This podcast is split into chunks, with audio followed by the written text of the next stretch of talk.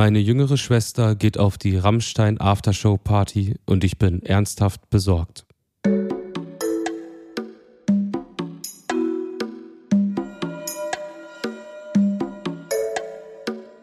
Friendly Reminder mit Carla Kaspari und Kurt Prödel. Ja, und mit dieser Überschrift von einem Reddit-Thread von vor einem Jahr ungefähr, herzlich willkommen zu unserer Ausgabe 21 unseres kleinen Podcasts Friendly Reminder. Hallo Carla. Hallo Kurt. Ja, das äh, Zitat ist auf jeden Fall ähm, eine gute Exposition, würde ich sagen, für diese Folge. Es ist äh, viel passiert die letzten Tage, worüber wir hier auf jeden Fall reden müssen, glaube ich. Ja, auf jeden Fall. Aber lass uns doch vielleicht trotzdem mit unserem klassischen Friendly Reminder Quatsch einsteigen, bevor wir über das reden, über das alle sprechen. Das ist, ähm, finde ich, eine sehr, sehr gute Idee. Ich sage auch nochmal einfach Hallo und herzlich willkommen hier im 21. Friendly Reminder schon. Das ist der absolute Wahnsinn, dass es schon die 21. Folge ist. Wir sind ähm, zwei jung gebliebene bis junge Millennials, würde ich sagen, die den Anspruch haben, ähm, so ein bisschen popkulturelles Frühstücksfernsehen zu machen. Wir führen euch hier wöchentlich durch das, was äh, popkulturell und sonst allgemein so passiert ähm, und haben den Anspruch, das, äh, das ganz leicht verdaulich zu tun. Also man soll sich dabei auch noch zurücklehnen können. Es ist nicht, es ist, wir haben beide NRW-Abi. Das ist so ein bisschen der Style. Ja, das reicht. Das reicht auch als Qualifikation für so einen kleinen Indie-Nischen-Podcast, wie wir sagen. Und wir haben in unserem Friendly Reminder ein paar Traditionen und eine davon ist, wir haben eine Podcast-Kerze. Oh, das ist eine ja. Kerze, die wir anmachen bei jeder Podcast-Aufzeichnung. Es ist eine Litschi-Kerze. Und liebe Carla, ich habe das Gefühl, so früh habe ich das Ding noch nie angezündet. Das stimmt. Also du meinst so früh in einer Folge, ne? Weil wir nehmen relativ spät auf, das muss man auch sagen. Wir haben ähm, aktuell krassen äh, Schedule, wie man sagt. Sagt man das so? Ja, also so unter Performern. Unter Performern sagt man das so. Ja. Guck mal hier, hier brennt das Ding. Es sieht wunderschön aus. Es sieht wirklich wunderschön aus. Ähm, und es ist auch noch hell. Das ist nämlich auch, der Sommer ist jetzt so richtig, richtig da. Ich nehme auch das allererste Mal, ich weiß nicht, wie es bei dir ist, ich nehme barfuß gerade diese Folge auf. Das allererste Mal. Ich bin auch barfuß. Geil. Und ich gucke durch meine selbstverständlich bodentiefen Fenster und das fällt, es fällt noch das ähm, helle Abendlicht herein. Also so richtig, so richtig passt die Kerze nicht, aber es ist trotzdem schön, dass sie jetzt brennt. Kurt, wir, wie du angeteasert hast, haben wieder Fragen bekommen von den Friendlies. Es gibt eine Interaktionsfunktion auf der Plattform spotify.com, wo uns unsere Community immer Fragen stellen wöchentlich. Und ich würde dir einfach mal die erste Frage weiterleiten. Die da heißt, sie kommt von Flix. Eure Meinung zur nordhessischen Dokumentarstadt Kassel. Machbar für ein halbes Jahr? Also ich habe keine Kassel-Erfahrung, aber ganz ehrlich, ein halbes Jahr geht doch eigentlich, also fast überall. Oder was denkst du? Ich glaube auch, also ein halbes Jahr hält man es wirklich fast überall aus. Und Kassel, ich habe bisher nur Gutes gehört. Vielleicht, ähm, Flix, solltest du dir das äh, Dokumentarjahr dafür aussuchen. Dann hast du auf jeden Fall richtig gutes Programm. Ich glaube auch, dass es in Kassel eine Kunstuni gibt. Das ist auch immer ein, ähm, auf jeden Fall ein Pluspunkt für so eine Stadt, ein Bonus, würde ich sagen. Weil dann man davon ausgehen kann, dass irgendwie so eine Szene existiert oder so und das vielleicht alles so ein bisschen spannender macht. Keine Ahnung. Aber ich glaube auch, dass, dass Kassel für ein halbes Jahr auf jeden Fall machbar ist. Ansonsten, wir können dieses Format ja auch nutzen. Also Aufruf, wenn eine Person hier gerade zuhört, die aus Kassel ist und wenn so ein anderer Friendly in Kassel vielleicht dann bald total verloren da so rumgeistert, äh, meldet euch doch mal bei uns und äh, wir connecten euch. Dann machen wir so eine, so eine Kassel-Community. Oder auch einfach in die Kommentare schreiben. Warum nicht einfach, hey, ich bin jetzt in Kassel, ich wohne in der äh, Johann Goethestraße 36, komm doch mal vorbei. Hast du Lust, mit mir auf die Dokumenta zu gehen? Hast du Lust? Ja. Ja, so klappt's wobei, doch. wobei die Dokumente, ich habe auch gerade dran gedacht, die war ja auch, ich sag mal, problembehaftet das letzte Mal. Naja, Ja. anderes Thema. Thema, Thema Barfuß, Kurt, wo wir gerade schon Ja. waren. Dazu haben wir auch eine Frage im weitesten Sinne bekommen. Und zwar, wie steht ihr zu Trekking-Sandalen, aber auf schnell? Zum Beispiel der Nike One Onta. Ja, also, ja. Äh, ja, also im Endeffekt äh, soll jeder sich an die Füße dran ziehen, was er möchte. Aber ich finde, wenn Sandalen, dann finde ich diese, ich sage jetzt mal so, verhipsterte Version davon, sei von Nike oder von anderen coolen Brands, finde ich so ein bisschen haltungsschwach. Also wenn schon, irgendwie so Georgs oder Mephisto, dann auch All-In und Tribut zollen an die Original Brands oder alternativ einfach Birkenstocks. Was denkst du? Ja, ich finde es auch. Also ich äh, muss irgendwie bei Trekking-Sandalen, ich denke da immer an so ein Modell, ähm, dessen Namen ich jetzt gar nicht genau kenne, aber aus meiner Kindheit. Vielleicht kennst du das auch. Das war so, ein, so, ein, so eine Sandale mit so einer relativ dicken schwarzen Sohle auch und die hatte so Riemen, die waren so, so bunt meliert. Ich weiß nicht, wenn ein Friendly zufällig weiß, wovon ich rede, gerne mal einfach auch den, den Markennamen oder, oder keine Ahnung, irgendwas in die Kommentare schreiben, weil das waren richtig nice Sandalen und die würde ich heutzutage auch wieder rocken, so als Trekking-Sandale. Ich glaube, alles andere, wenn das irgendwie so eine, keine Ahnung, so Gucci, ähm, ähm, Birkenstock, Collab ist oder so, das finde ich auch so ein bisschen, das ist, das ist mir auch meistens ein bisschen too much, muss ich sagen. Ja, das Einzige, was da noch drunter kommt, ist barfuß raus. Da ist wirklich Red Flag. So, aufpassen. Großen Bogen drum. Nächste apropos, Frage. Nee, ganz kurz. Apropos, Okay. ne, das wollte ich eh noch im Podcast erzählen. Das ist so eine richtige Podcast-Sache. Aber ich war vor ein paar Wochen in Rostock und es war, es waren wirklich, es sind mir überdurchschnittlich viele Menschen barfuß begegnet. Oh. Und ich konnte nicht, ich konnte das überhaupt nicht einordnen. Aber wirklich auch so im Hotel, im Fahrstuhl, ich steige ein und mir kommt so ein etwas älteres Pärchen entgegen, beide barfuß. Einfach so.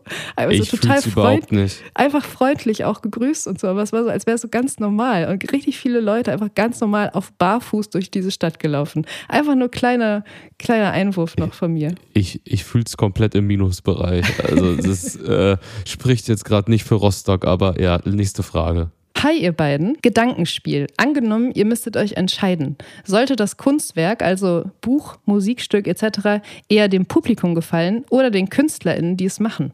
Gute Frage, schwierige Frage. Ich glaube, im Endeffekt ist es nicht wirklich möglich, als Künstler, als Künstlerin an etwas langfristig zu arbeiten, wenn da gar nichts bei ist, was einem irgendwie gefällt oder äh, motiviert. Natürlich im Idealfall beides, aber wenn es nur darum geht, dass es anderen gefällt, dann ist es wahrscheinlich, äh, höchstwahrscheinlich ja langweilig. Also ja, läuft in eine größere Gefahr, langweilig zu sein. Deswegen glaube ich, so diese tiefe innere Motivation dafür ist eigentlich schon das Tollste. Und äh, ja, das aber durchzuhalten, ist wiederum ja, das Allerschwierigste, glaube ich. Was denkst du? Ja, ich glaube auch, dass ein Kunstwerk natürlich in allererster Linie der Künstlerin gefallen sollte und es auch wahrscheinlich eigentlich nur dann auch ein Kunstwerk ist. Ich glaube, es gibt viele KünstlerInnen, wie du schon gesagt hast, die ähm, im Laufe ihrer Karriere irgendwann eher darauf achten, dass es dem Publikum gefällt. Ich glaube auch, dass man das dem Kunstwerk dann unter Umständen anmerken könnte, um es mal ganz vorsichtig auszudrücken. Ich glaube aber auch, dass es ähm, Best Cases gibt, in denen beides zusammenfällt. Also in denen die Künstlerin das komplett fühlt, was sie tut, und das Publikum auch. Und das ist dann, das ist dann super. Und das äh, passiert ja auch zwischendurch mal. Ja, und Fair Play, es als Autor, Autorin, Musiker, Maler, whatever. Man muss auch mal irgendwas super kommerzielles machen, wo man nachher denkt so, ja, das war es jetzt irgendwie nicht, um wieder Kraft zu tanken für das Gegenteil. Also Fair Play, es braucht einfach beides. Ja, oder um Euros zu tanken, ne? Muss man auch mal, muss man auch einfach mal so sagen. Fair Play, einfach Fair Play. Kurt, wollen wir vielleicht an dieser Stelle ankündigen, in welchem größeren Podcast wir zu Gast sein werden? Ja, willst du das machen? Ich bin viel zu aufgeregt deswegen. Oder möchtest, soll, soll ich das, sag mal. Ja, also wenn ihr diese Folge hört, am Donnerstag sind wir am Samstag, also übermorgen, sind wir zu Gast im tollen äh, Podcast Apokalypse und Filtercafé von Miki Beisenherz und werden das wochenaktuelle Geschehen besprechen, was wir zu diesem Zeitpunkt noch nicht kennen. Wir sind beide auch ein bisschen aufgeregt, aber freuen uns sehr. Also alle Friendlies, die das jetzt hören, wir brauchen da wirklich kompletten Support. Äh, sonst, sonst haben wir da keine Chance. Das sind nämlich Podcast-Profis und wir sind hier so ein Nischenprojekt. Von daher drückt uns die Daumen. Drückt uns bitte alle friendly Daumen, die ihr habt. Ja, und um auch wirklich keine Baustelle unbearbeitet zu lassen hier in diesem Podcast, Kurt, Du hast in den vergangenen Folgen hast du hier ein großes Thema aufgemacht. Man könnte schon fast sagen, dass es sich um eine Causa handelt. Und zwar geht es um einen Müsli-Riegel. Äh, es, ist, es ist auf eine Art ein corny Thema. Es geht nämlich um den, um den corny Nussvollriegel. Kannst du uns da ein ganz kurzes Update geben? Was ist passiert in der Zwischenzeit? Ich freue mich sehr, dass du fragst, weil mich das natürlich rumtreibt. Ich Ja, kann klar. noch mal ganz kurz zusammenfassen, was da los ist. Ähm, ich esse seit fünf, sechs Jahren das Produkt Corny Nussvoll mit Schokoladenstücken, ein Nussriegel mit äh, ja, losen Schokoladenstücken obendrauf und habe mich hier in diesem Podcast sehr frustriert gezeigt, wie schlecht die Qualitätskontrolle dieses Produktes ist. Also 50% der Riegel haben fast gar keine Schokolade, manche ein bisschen mehr, manche weniger. Auf jeden Fall nicht zufriedenstellend. Und ähm, ja, der Hersteller hat sich ähm, bei mir gemeldet und hat mir das alles genau erklärt, weil wusstest du, Carla, diese Riegel werden nicht einzeln hergestellt. Es gibt, du musst dir vorstellen, also es ist ganz abstrakt, stell es dir mal vor, einen riesengroßen Teppich, also einen Muttercorny, ein Riesencorny. Und da kommen dann die Schokoladenstückchen drauf, die, die rieseln dann so darunter. Und dann kommen sie zu der sogenannten Messerstation. Und die schneidet diesen Monster-Corny in die kleinen Cornys, die dann bei mir landen. Das war jedenfalls die Erklärung von dem Hersteller dafür, dass sie ja aufgrund auch fehlender technischer Möglichkeiten nicht genau kontrollieren können, dass alle Cornys die angegebenen 10% Schokoladenstücke haben. Ich finde es einfach total wichtig, dass du da dran bleibst an der ganzen Nummer. Und äh, ich finde es auch gut, dass diese Firma mit dir in Kontakt getreten ist und ähm, dass, dass wir das auch in diesem Podcast weiterverfolgen können, dieses Thema. Ja, sie haben mir jedenfalls ein Paket geschickt mit verschiedensten Corny-Produkten. Vielen Dank dafür. Ähm, ich habe sie mir aber noch nicht genau angeschaut, was ich jetzt machen werde für die nächste Folge. Ich werde diese Cornys alle auspacken und dann bemessen, ob sie es hinkriegen, mir gute Cornys zu schicken mit genug Schokoladenstücken, wenn es schon das Entschuldigungspaket so gesehen gibt. Mehr dazu nächste Folge. Äh, es ist alles ganz normal in diesem Podcast. Alles ganz normal. Ja, was äh, absolut nicht normal ist und ein Thema ist, was du auch schon in deinem Friendly Reminder angeteasert hast und ein Thema ist, worüber wir auf jeden Fall natürlich hier sprechen müssen, sind die Anschuldigungen gegen den Frontmann der Band Rammstein, Till Lindemann, die in den letzten Tagen ja die, die Medien und also auch die sozialen Medien dominiert haben. Wir haben uns schon im Vorfeld natürlich viel darüber ausgetauscht. Trotzdem für alle, die es eventuell nicht mitbekommen haben, es ging los vor, ich würde sagen, ungefähr einer Woche, als eine Frau namens Shelby, ich weiß gar nicht genau, ob es wirklich ihr Klarname ist oder ob sie nur im Internet so heißt, aber auf jeden Fall heißt sie auf Instagram so und alle nennen sie gerade so, hat ähm, auf der Plattform Bilder gepostet von ihrem Körper übersät äh, mit Blutergüssen und ähm, hat äh, Anschuldigungen erhoben gegen den Frontmann Till Lindemann. Sie war auf einer Aftershow-Party der Band und ist dann mit diesem versehrten Körper aufgewacht und konnte sich an nichts mehr erinnern. Ja, und ähm, darauf war das natürlich medial erstmal ein sehr großes Thema und äh, es wurde auf ein Statement gehofft und es kam auch eins und zwar ein ja total unverständnisvolles, eigenartiges, merkwürdiges Anwaltsstatement auf Twitter, worauf der Druck eigentlich eher gestiegen ist, würde ich sagen. Von der Band meinst du, ne? Also die haben irgendwie Ja. sowas, so ChatGPT-mäßiges, irgendwie zwei Sätze, so nach dem Motto, da ist, das, da ist überhaupt nichts dran. Dann ähm, war so ein bisschen, ich würde sagen, so eine diffuse Stimmung in, in der Medienlandschaft. Es, äh, ich würde sagen, die, die Victim-Blaming-Maschine wurde angeschmissen zu dem Zeitpunkt.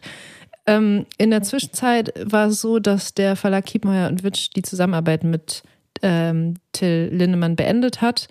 Mm, Wozu man auch sagen muss, dass er 2020 noch ein Gedichtband bei dem Verlag äh, veröffentlicht hat, 100 Gedichte, wo ein Gedicht dabei war, was explizite Rape-Lyrik war und ähm, es damals schon Kritik hagelte und jetzt dieses Statement des Verlags auch dazu geführt hat, dass das Echo so ein bisschen zwiegespalten war. Ähm, so nach dem Motto, es wäre ja eigentlich zu spät und so weiter und so fort. Das ist aber mittlerweile eigentlich auch schon wieder in den Hintergrund der ganzen Causa ähm, getreten, weil gestern, wir nehmen am Dienstag auf, gestern ein Video der, ich glaube, sie ist vor allem YouTuberin Kyla veröffentlicht wurde. Ich muss sagen, Kurt, ich habe mir das gestern angeguckt. Du hast es mir geschickt. Ich habe es mir angeguckt und ich denke seitdem an nichts anderes. Ja, geht mir genauso und man weiß auch gar nicht genau, wo man da anfangen soll. Ja.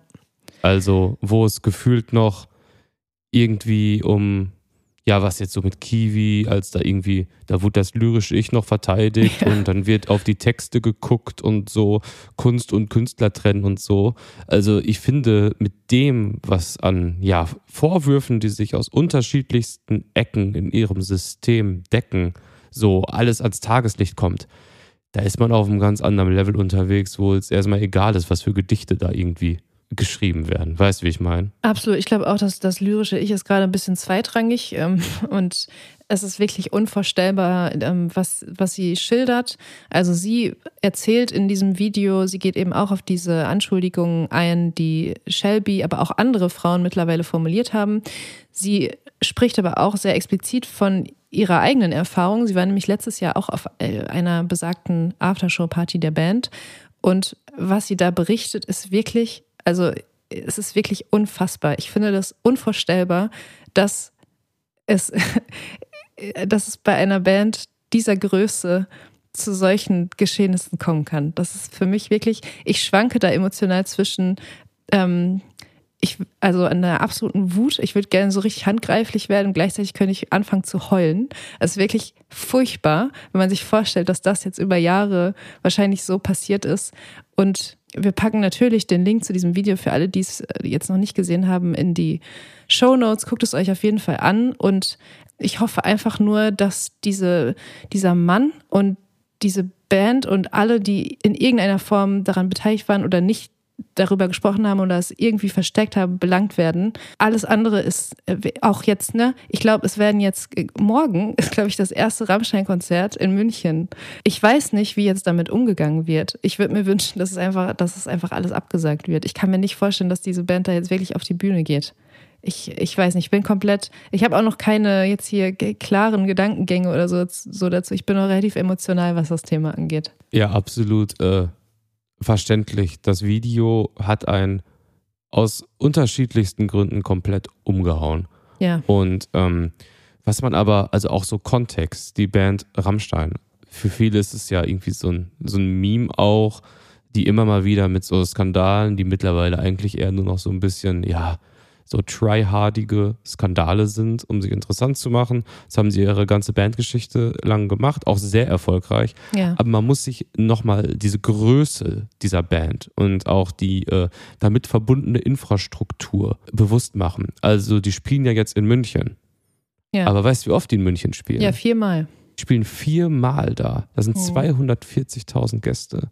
Die haben eine 30 Tage lange Tour und das ist, also es ist unvorstellbar, wie viele Menschen in das, was da äh, ja, passiert und organisiert gemacht wird, Ganz kurz, involviert ist es, sind. Ist es zufällig, also du kennst dich in dem ganzen Ding besser aus, könnte es sein, dass es die erfolgreichste deutschsprachige Band ist? Ähm, ich glaube, als wirkliche Band international ohne Frage die größte deutschsprachige.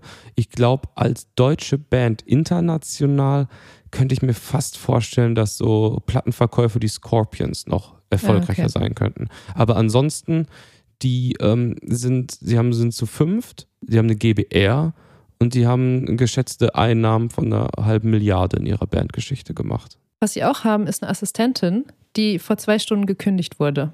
Ja, also ich, ich, ich weiß nicht, Carla, ich, äh, wie viel man jetzt halt von dem Video auch so nacherzählen soll, weil im Endeffekt so das Video ist einfach ein Pflichtprogramm, sich ja, das anzuschauen. das ist vollkommen Fall. klar. Ja. Aber man kann es vielleicht so ganz kurz, damit das hier auch Sinn macht, was wir sagen, kann man sagen, jetzt mal die ganz kurze Zusammenfassung, junge Frauen werden von einer sogenannten Casting Director gecastet, auf die Aftershow-Party gebracht aber es gibt eine Parallel-Aftershow-Party und die ist in irgendeinem kleinen Raum, wo sie dann mit verschiedenen Personen so mehr oder weniger in Anführungszeichen eingesperrt äh, sind. Da gibt es Alkohol und da wartet man auf den Frontmann der Band. Genau, ja. Es, es, es wird mit Securities gearbeitet und die Handys werden ähm, vorher auf den Tisch gelegt, also damit bloß kein Material von der ganzen Situation entsteht. Und dann, ich, ich will es eigentlich gar nicht aussprechen, was dann passiert, aber es ist, ähm, es, es wird in diesem Video alles äh, wird alles beschrieben. Ja, und diese, diese, wie nennst du sie oder wie wurde sie genannt? Casting Director, die wurde jetzt auf jeden Fall gekündigt. Wahrscheinlich auch, ich meine, wahrscheinlich hat sie das auch einfach alles aus freien Stücken getan. Ich glaube, eigentlich kann man alles auf die Assistentin schieben, ne? Ist halt ein Bauernopfer jetzt gerade, ja, genau. um vielleicht Zeit zu gewinnen und so. Aber äh, ja, sie ist ja einfach eine Angestellte von einem äh, Riesenunternehmen gewesen, die einfach eine, ja, nicht in Worte zu fassen, perverse Aufgabe anscheinend mit großer Motivation äh, erfüllt hat. Ja. Was ich an dem Video von der, von der Kyla, und ich verfolge die Kyla schon länger, ich finde Real Talks eine der coolsten YouTuberinnen, Influencerinnen, Models, die es so gibt. Die hat auch mega funny Instagram. Ja. Ähm, was dieses Video für mich halt so, ich sag mal, auch so stark macht, das ist, dass sie das erste Mal, dass es mir jemand so, so ganz nacherzählt, schafft, das Gefühl zu beschreiben, wie schnell es gehen kann in einer Situation, wo starke Machtgefälle sind, dass du auf einmal in irgendeinem Keller sitzt. Ja. Also, ja. dass sie es nachvollziehbar macht. Weil das ist ja in der ganzen Victim-Blaming-Geschichte immer so das Erste, so, warum bist du da hingegangen? Warum hast du nicht Nein gesagt? Aber es war doch so, es war doch dies und was war auch so. Weißt du, wie ich meine? So dieses ganze, äh, hä, warum gehst du denn dann dahin? Und ähm, sie beschreibt das halt sowas von gut und nachvollziehbar, wie schnell das passiert. Und das fand ich halt äh, eine Kunst. Absolut, absolut. Es wird einfach total deutlich, dass sie, sie wurde irgendwie von ihrem alten Management, äh, wurde sie irgendwie auf diese Party gebracht und sie hat sich da gar nicht so viel bei gedacht, sondern dachte einfach, ja, ich gehe jetzt auf so eine Party, warum auch nicht? Und dann trifft sie irgendwie, oder diese Alena Makeva, so heißt diese Casting Director, diese Assistentin, schreibt sie über Instagram an und verabredet sich mit ihr und diese Frau, sie beschreibt die eben als so super zutraulich. Die Kyla war mit äh, einer Freundin von ihr da und hat sie dann irgendwie so da im, in Empfang genommen und war so total lieb und hat, hat die dann irgendwie da in diesen Raum geführt. Und erst als sie ihre Handys abgeben mussten, meinte sie, hätte sie dann sowas wie, wie Angst das erste Mal gespürt. Ne? Aber es war überhaupt nicht so, dass sie da irgendwie ähm, blauäugig oder so drangegangen wäre, überhaupt nicht, sondern sie wurde einfach in ihrer, ja, keine Ahnung, ähm, äh, guten Stimmung vielleicht so ein bisschen äh, ausgenutzt ne? und saß dann da plötzlich in so einem Raum und wusste überhaupt nicht mehr, was passiert. Ja, total. Und äh, was ich halt noch unvorstellbarer finde seit dem Video ist, dass dieses ganze Row Zero Ding, das war jetzt vor, vor fünf, sechs Tagen so das große Ding, dass da diese nullte Reihe ist, wo dann so die Auserwählten auch so die Show aus ganz Namen äh, betrachten, um dann irgendwann unter die Bühne zu gehen. Es ist, man, es ist wirklich, äh, man weiß nicht, was man dazu sagen soll. Ähm, das, also was das so verrückt für mich macht, ist, wie offen damit auch seitens der Band und allen irgendwie umgegangen wird. Es konnte ja jeder sehen, dass da halt so eine Gruppe von Leuten abgestellt ist. Also Ja. wie, wie skrupellos. Ja, das finde ich auch, ich auch, dass, dass man diese, diese, keine Ahnung, wie man das nennen soll, diese Verbrechen da die ganze Zeit weiterführt und davon ausgeht, dass es nicht an die Öffentlichkeit gelangt irgendwann. Also es gibt ja auch diese Nummer mit, ähm, wie gesagt, ich will das jetzt wirklich nicht ausformulieren, weil da muss ich brechen oder so. Aber wenn äh, zu einem bestimmten Punkt der Show ein Remix des Stücks Deutschland gespielt wird und der Frontmann irgendwohin verschwindet in einen kleinen Raum, der in dem ganzen Bühnensetting integriert ist, so und Videos davon im Internet kursieren, was dann da passiert und dass das alles, also irgendwie auch, dass es, dass es krass ist, dass es jetzt erst rauskommt, wenn man mal so drüber nachdenkt, ne? Aber auch, dass es einfach die ganze Zeit dann so fortgeführt wurde. Also es ist einfach, es ist peak ekelhaft. Man will halt einfach nur brechen. Ja, und ich meine, wenn man jetzt mal, wie gesagt, ich habe seit gestern Abend eigentlich über nichts anderes nachgedacht. Ich finde es schwer vorstellbar, dass eine Band mit rein weiblicher Besetzung überhaupt sowas hätte wie eine Row Zero, wo dann irgendwelche männlichen Groupies stehen oder so. Sowas existiert einfach nicht. Sowas existiert einfach nur bei bei Männern, glaube ich. Also es natürlich existiert Machtmissbrauch auch wahrscheinlich bei Frauen, aber es ist einfach schon ein sehr männliches Phänomen, würde ich sagen. Und das ist auch einfach der Kern des Problems. Also ich habe auch ähm, jetzt, äh, auch als das diese ganze Springer-Sache war und dieser Begriff des Machtmissbrauchs ja auch zu Recht und es ist auch gut, dass er jetzt so der Öffentlichkeit ist und da viel drüber geredet wird. Aber ich kenne in meinem Umfeld kaum eine, ich sag mal, nicht männliche Person, die im beruflichen Kontext nicht von irgendeinem, von der Gunst irgendeines Mannes abhängig wäre oder abhängig mhm. war zumindest. Und das ist einfach das große Problem. So, diese Strukturen sind einfach nach wie vor männlich in sämtlichen Branchen und Bereichen und dann passiert eben sowas. Das ist natürlich jetzt der absolute, die absolute Spitze des Eisbergs, also oder wahrscheinlich auch des Eisbergs, oder die, die absolute Spitze und die absolute Höhe und auch Überhöhung von Machtmissbrauch, die passieren kann. Aber trotzdem passiert es im Kleinen auch die ganze Zeit. So. Und das, keine Ahnung, ich glaube, es wird auch nicht enden, solange sich die Strukturen nicht ändern. Und ich glaube, wir könnten jetzt auch noch zwei Stunden weiter darüber reden, wie absolut ekelhaft diese ganze Nummer ist. Guckt euch einfach dieses Video an und ich weiß nicht, vielleicht sollten einfach in Zukunft mehr weibliche Genies von ihrer Kunst getrennt werden. Ja. Wollen wir das Rammstein-Thema, wollen wir es gemeinsam zumachen? Ich würde auch sagen, Kurt, lass, lass uns an dieser Stelle zumachen. Ja. Ich habe jetzt, um damit wir so ein bisschen dann da, da wieder rauskommen aus der ganzen Nummer, habe ich eine kleine Beobachtung, lieber Kurt. Und zwar haben wir beide mittlerweile hier so kleine süße Kategorien in unserem Podcast, in unserem Friendly Reminder. Und ich habe die sogenannte Kulturkiste, die ich an dieser Stelle mit so einer kleinen Beobachtung einfach mal öffnen würde. Da steckt die nämlich drin. Pop ist ja immer so das, was jetzt gerade passiert ich sehe mich eher in der Rolle, mich eher zurückzulehnen und die intellektuellen Impulse zu geben. Ja.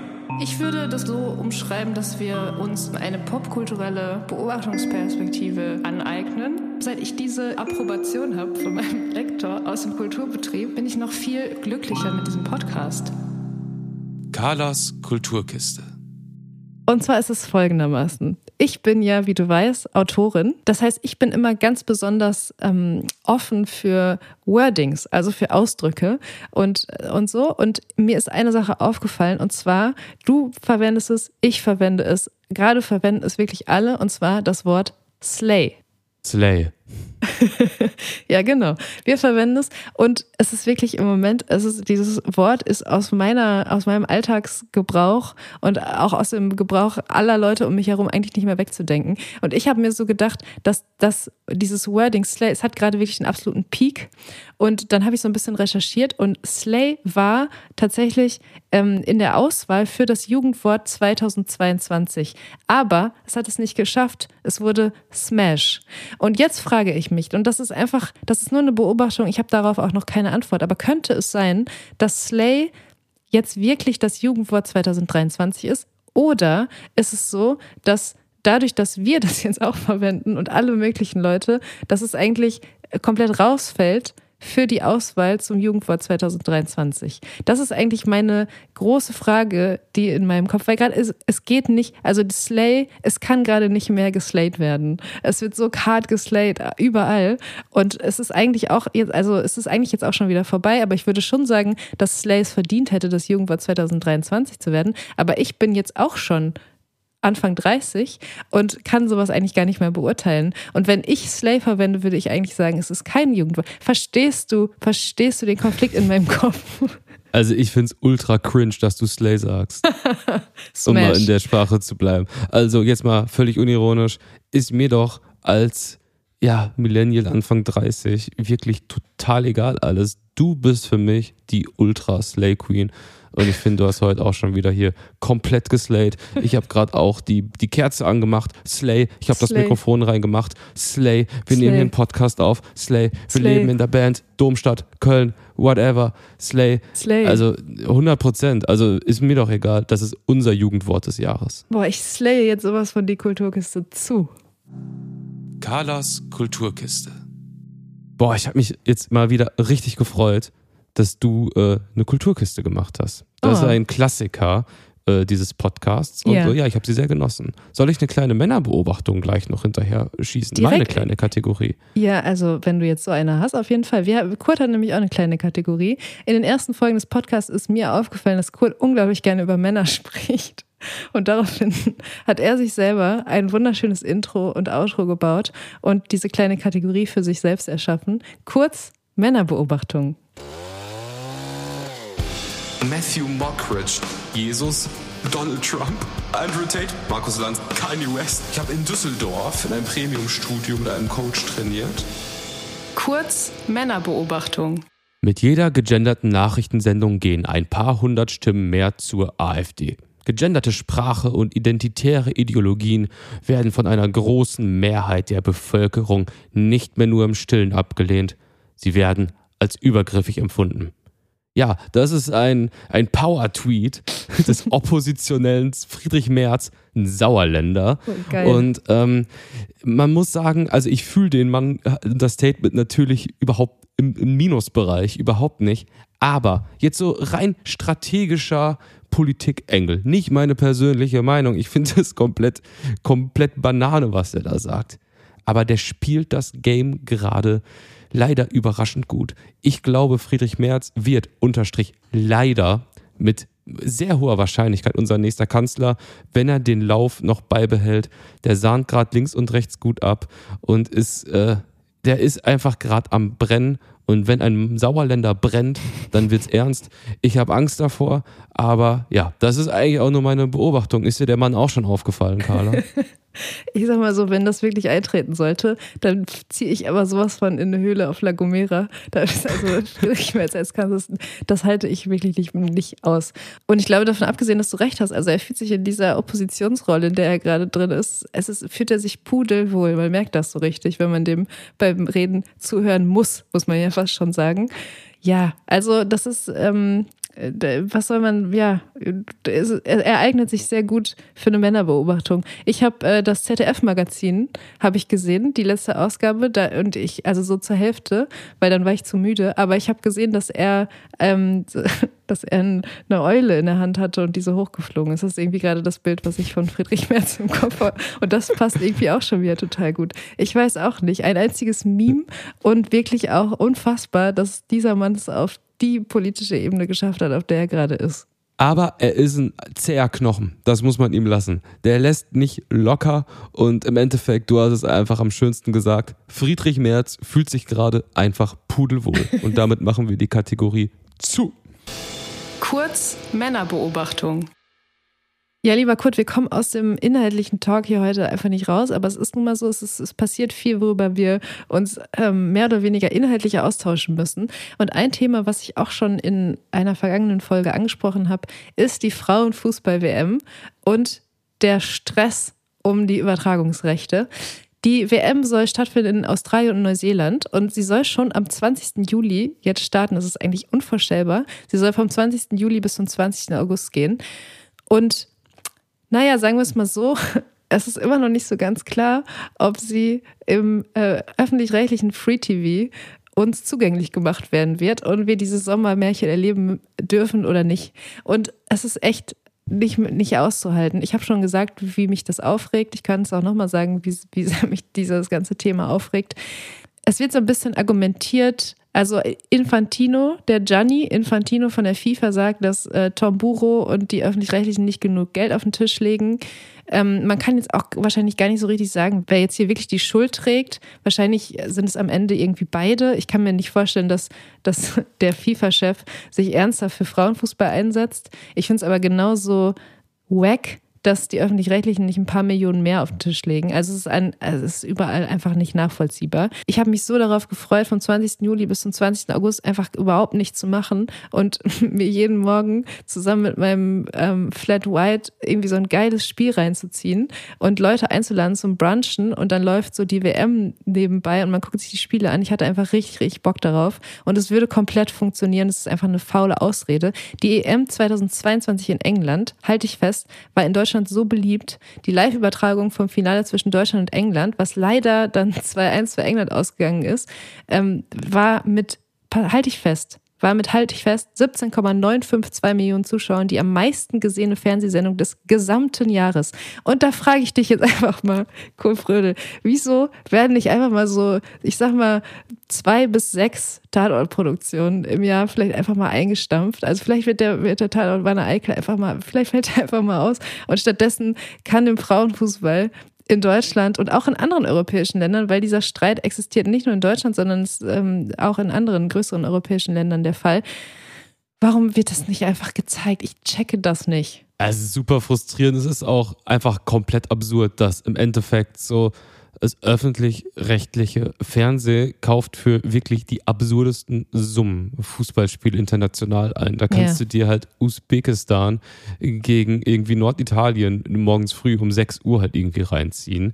Aber bei der Frauen-WM ist das irgendwie nicht möglich. Was ja anscheinend so wahr ist, dass die Rechte dafür ursprünglich in so einem großen Paket mit den äh, Herrenturnieren verhandelt wurden, wenn ich das richtig verstanden habe. Also nach dem Motto, ja, ja, klar, kriegst du die, die Frauen-WM, kriegst du noch oben drauf so. Und jetzt ist aber Folgendes passiert. Angebot. Riesiges Problem. Das, das ist jetzt relevant geworden und jetzt kostet das Geld. Und wie, das ist jetzt für WDR halt oder für das öffentlich-rechtliche im Allgemeinen, äh, wird so jede Woche werden da irgendwie zwei, drei äh, Dokus gemacht ähm, zum Thema irgendwie gleiche Bezahlung und äh, faires Geld und Gleichberechtigung und so.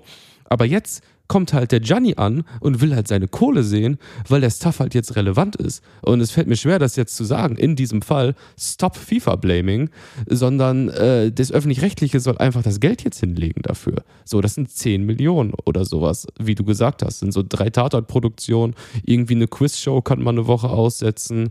Ähm, ja, keine Ahnung, da kann man sich ja irgendwie einigen, was da irgendwie ja, weg soll. Aber kauft halt die Frauen-WM, bezahlt da einfach Geld, irgendwie PayPal, Friends and Family und dann läuft das da. Ja, genau. Vielleicht einfach mal Gleichberechtigung nicht nur predigen, sondern auch tatsächlich dann einfach mal Paypalen. Gleichberechtigung Paypalen. Schöner Titel auch für die, für die, für die Folge. Ich fand in dem Kontext noch super funny, kleiner Funfact, das ist, es ist nicht so eine richtig funny Folge aufgrund der Inhaltlichkeit, aber ein Funfact zu dem Thema möchte ich loswerden. Ich habe gelesen, dass Nico Rosberg, der ähm, vor ein paar Jahren die, den Frauenfußball noch mit den äh, Paralympics verglichen hat, dass der sich jetzt äh, so richtig lautstark dazu geäußert hat, dass es ja eine Farce wäre, dass ähm, die Öffentlich-Rechtlichen nicht mehr Geld dafür zahlen wollen würden. Das fand ich irgendwie lustig, dass, dass dieser Mann sich jetzt dazu äußert. Und ich habe gedacht, wer sich vielleicht ein bisschen besser oder ähm, glaubwürdiger dazu äußern kann, ist die ehemalige Profifußballerin Tuba Tekal. Und die hat jetzt eine Change.org-Petition gestartet. Und ich, lieber Kurt, habe, glaube ich, gefühlt seit zehn Jahren keine Change.org-Petition mehr unterschrieben. Aber diese Petition habe ich unterschrieben. Es geht darum, dass sie eben fordert, dass, äh, dass die WM in Deutschland gezeigt wird. So, es ist so absurd. Man muss sich das auf der Zunge zergehen lassen, dass gefordert werden muss, dass eine Frauenfußball-WM in Deutschland übertragen wird. So, es ist wirklich, es ist, äh, naja, aber auf jeden Fall packe ich den Link zu der Petition auch in die Show Notes. Liebe Friendlies, wenn ihr Bock habt, unterschreibt die doch. Es kann nur helfen. Liebe Friendlies, noch ein bisschen Eigenwerbung. Wir haben nämlich eine Premiere. Die Kader und ich werden am 15. September in der Wohngemeinschaft in Köln unser kleines Podcast Friendly Reminder Live-Debüt geben. Dafür gibt es nur eine sehr begrenzte Anzahl von Tickets und wir würden uns freuen, euch da zu sehen, um über das zu sprechen, was wir hier sprechen, über, über Fußball, über Popmusik, über äh, relevante Themen, über politische Themen, über Schuhe. Ja, kommt doch dahin. Übers Wetter auch natürlich. Wir werden auch ein, ein absolut krasses Wetter-Update geben, auf jeden Fall. Ja, kommt vorbei, wir freuen uns sehr. Und ich würde fast sagen, dass wir so ganz langsam hier zum Ende kommen, oder? Sollen wir, sollen wir zum Ende slayen in dieser Folge? Äh, Ich bin schon, ich bin schon im Ende. Also Du bist ich, schon im äh, hab- Ende. ich bin schon im Bett. Ich bin auch, ich bin vor allem am Ende. Wir haben hier in diesem Podcast, weil wir natürlich auch viel über Musik sprechen, wir hören beide in unserer Freizeit sehr, sehr gerne Musik. Wir haben eine Playlist und zwar heißt sie Friendly Reminder Musik und da packen wir in fast jeder Folge ein, ein oder zwei, hin und wieder auch drei Songs drauf. Und ich habe heute einen ähm, Song dabei, der heißt Ball von Duval Timothy heißt er, glaube ich. Ist ein super schönes ähm, Pianostück, aber äh, das ist, ist wirklich ganz, ganz toll. Allgemein toller Künstler. Hört ihn euch an und ich packe den Song auf unsere Liste. Von mir kommen zwei Songs auf die Playlist und einmal von Nelly Furtado, Like a Bird und von dem kölschen Rapper El Guni, ein Song zum äh, Monat. Der Song heißt Juni. Hammer. Oder, oder wie wir sagen, Slay. Slay. Liebe Friendlies, schön, wenn ihr zugehört habt. Ich hoffe, ihr slayt durch die nächste Woche. Guckt euch auf jeden Fall das Kyla-Video an und kommt gut durch den Frühsommer. Frühsommer ist die allergeilste Zeit. Hoffentlich genießt ihr das. Und schaltet Samstag mal bei Miki Beisenherz Genau. ein, bei Apokalypse und Filterkaffee. Da sind wir nämlich am Start und kommt zum Poddyfest. Und ganz ehrlich, mal Real Talk, ganz unironisch, haltet die Ohren steif und du auch, liebe Carla. Du bitte auch, lieber Kurt. Bis nächste Woche. Bis dann. Ciao. Tschüss.